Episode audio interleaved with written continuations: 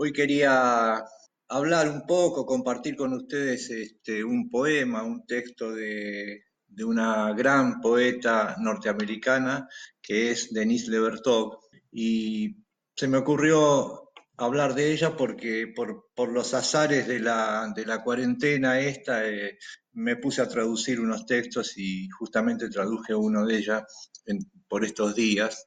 Y eh, eh, como se trata de una poeta muy significativa, muy importante, eh, que la hemos visto en alguna de estas reuniones que hacíamos y volveremos a hacer los domingos, eh, en ese amplio esa amplia panorámica que hicimos de la poesía, hicimos algo de ella el año pasado, me, parece.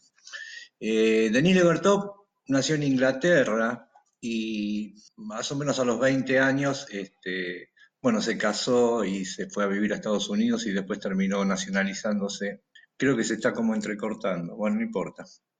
Em, y es una poeta que está catalogada dentro de lo que estas cosas de las etiquetas, ¿no? De los, dentro de los poetas de, Black Mountain. El tema este de Black Mountain, que es un, fue un instituto, un colegio, una especie de universidad libre que surgió en Norteamérica en la década del 30, que tenía un programa, no era una, institución formal, sino que tenía un programa medio vanguardista, de avanzada, en el que no había calificaciones para los alumnos y no había prácticamente programas, estaba orientado a las artes, más que nada, y había mucha colaboración entre, entre alumnos y profesores. Acá, hola Luciano Ogando, dice que sí, que se escucha perfecto, así que bueno, Bien. Eh, bueno, decía que era una universidad libre, con programas abiertos, de más, sobre todo enfocado en el arte, y duró unos 25 años, fue cerrada en, el, en el, 55 más o menos, este, cerró, estaban en el medio del campo.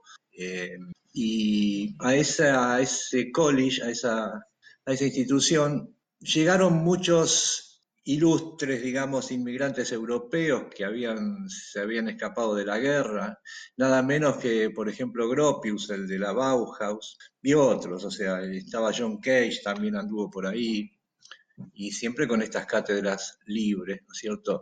Después la cosa se fue complicando, o sea, cuando hay una cosa demasiado abierta, se termina enturbiando. Todo, bueno, por lo que fuere, esta, esta escuela, esta, esta institución cerró en los años 50.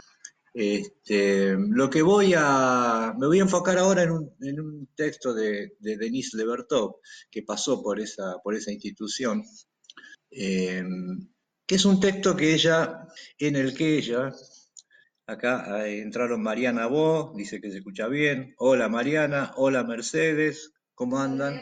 Adriana. Danarjian, Hola, Montevideo presente. Qué ganas de ir a Montevideo. Bueno, este, este tema de, Black Mountain eh, quedó como una especie de etiqueta para un grupo de poetas. Ahí hubo un poeta muy este, significativo también, que era un poco el, el, mentor de todos estos poetas, y que fue Charles Olson. Charles Olson fue un tipo que era un teórico, básicamente. Y este, él inventó una especie de, sistema, bueno, inventó, digamos, este, produjo lo que él llamó el, verso proyectivo. No vamos a hablar ahora de eso, pero eso es un tema muy interesante. Yo les, o sea, les recomiendo que vayan buscando este, cosas de toda esta gente que, que se están nombrando acá. El tema del verso proyectivo era una manera de encarar la poesía desde el verso libre, o sea, saliéndose de, los, de los temas formales que estaban vigentes hasta ese momento. Algo de esto ya habían hecho los, los imagistas, ¿no es cierto? Eh, Ezra William Carlos William, eh, Hilda Doolittle, que justamente los estoy mencionando porque tienen que ver con el texto este de Denis Lebertot que vamos a, a mirar un poquito ahora. Entonces, este, la misma Denise Levertov, que también fue una teórica de, todos estos temas, además de una extraordinaria y excelente poeta con un alto nivel lírico, este, ella tiene muchos escritos teóricos en los que se enfoca en el tratamiento de específicamente lo que es el verso libre, las formas abiertas, libre entre comillas, ¿no? Eh, por supuesto. Acá Marisa Cascallares, para que voy a bajar un poquito por acá porque se me piantan para abajo. Eh, Paulina, Anaya Pinto, hola, Ana Torterola, ¿quién más? Eh, Paulina es de Chile. Paulina, bueno, Chile, saludos a Chile. Este, entonces decía que mm, ella tiene muchos textos teóricos en los que aborda el tema del verso libre, el tema de la partición de los versos. Acá hay una cuestión, uno de los enunciados de estos poetas de Black Mountain a través de, este hombre Charles Olson que nombramos recién y el verso proyectivo, era que hacía bastante hincapié en el tema de la línea, del verso, lo que se llama específicamente el verso. Y él proponía que la línea tendría que tener tendría que cerrar conceptualmente a la vez que respiratoriamente. Eso por ahí lo charlamos en, otra, en otra ocasión. Silvia Conde, hola, ¿cómo andás? Eh, bueno, el tema de este texto que a mí me gustaría compartir con ustedes hoy es que ella compone, el, tema, el texto se llama Septiembre 1961 y ella compone una especie de elegía. Es un, es decir, es un verso un poco triste, les anticipo este, pero no tanto, porque tiene la felicidad de la construcción también. Y es un tema, es un texto que ella compone pensando específicamente en tres de sus mentores, de la guardia anterior, no de estos poetas de, Black Mountain, sino que se va a referir a tres poetas imagistas, que son justamente los que nombramos hace un rato, este, Ezra Pound, William Carlos William y Hilda Doolittle. Eh, en ese momento, en ese año, en 1961, eh, Ezra había sido hace muy poquito tiempo liberado porque estuvo encerrado en un psiquiátrico en Estados Unidos después de haber sido considerado traidor por el gobierno norteamericano porque tuvo una connivencia con el, régimen de, Mussolini en su momento. Este, entonces, este, ninguno de estos tres poetas que ya va a mencionar estaban en su mejor momento, más vale se estaban despidiendo ya de la actividad.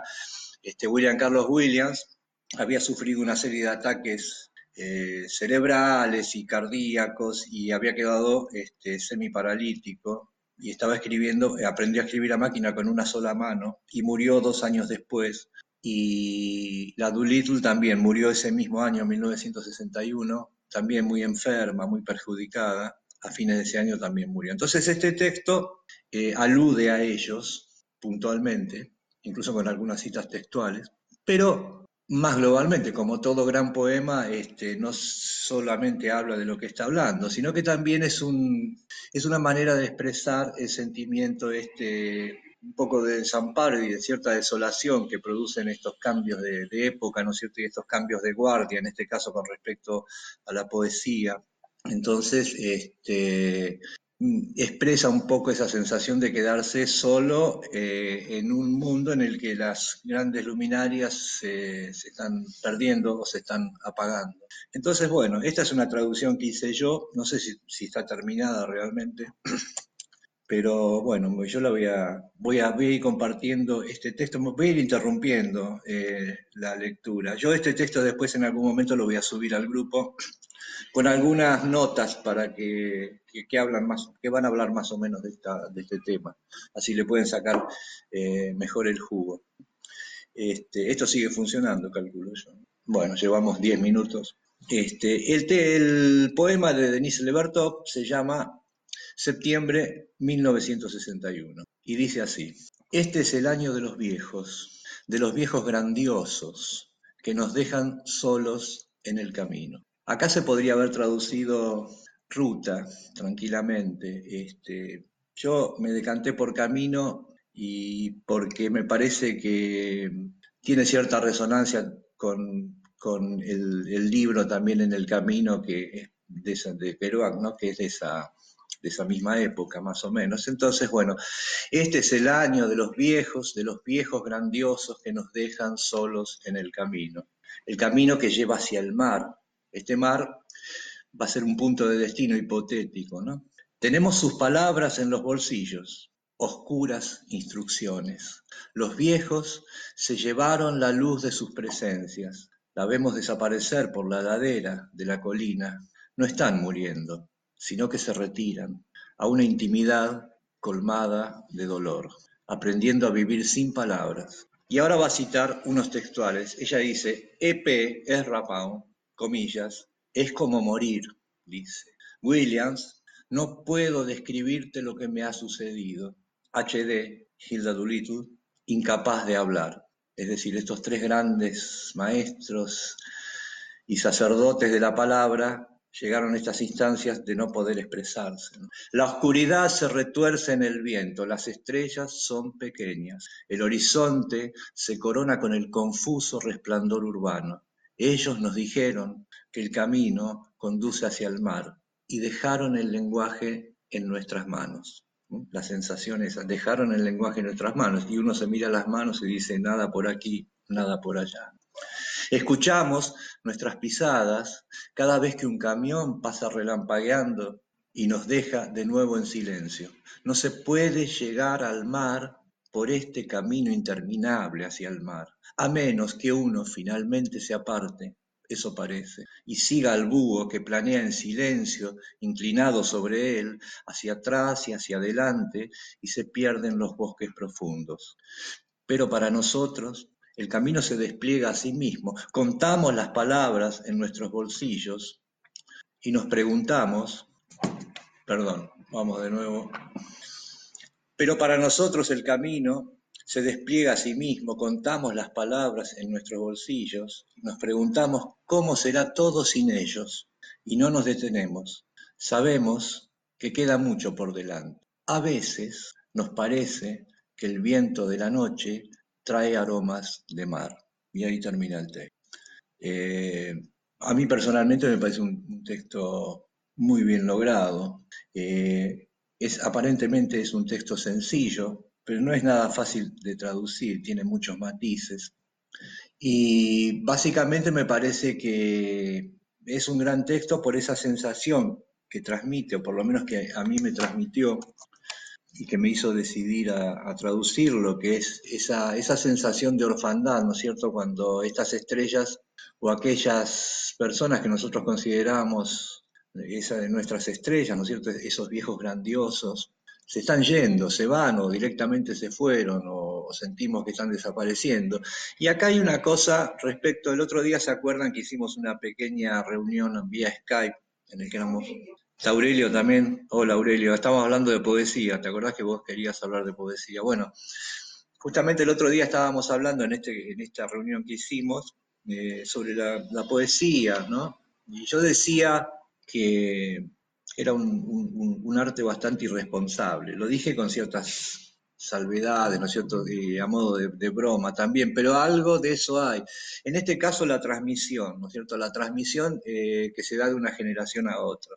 Esta mujer venía de este, frecuentar a los nada menos que a, los imagistas o a los imaginistas, que eran en realidad los, modernistas norteamericanos los que dieron la vuelta de rosca eh, para poner a Norteamérica en, el, tope de, la cuestión poética, ¿no es cierto? Eh, y bueno, estos justamente eran estos tipos los que se estaban yendo, los que estaban desapareciendo. Y la sensación que tiene el que sigue, el que le sigue en el camino, ¿no es cierto?, de que en realidad este, faltó transmitir algo, o sea, la sensación de inseguridad que se siente ante esa pérdida.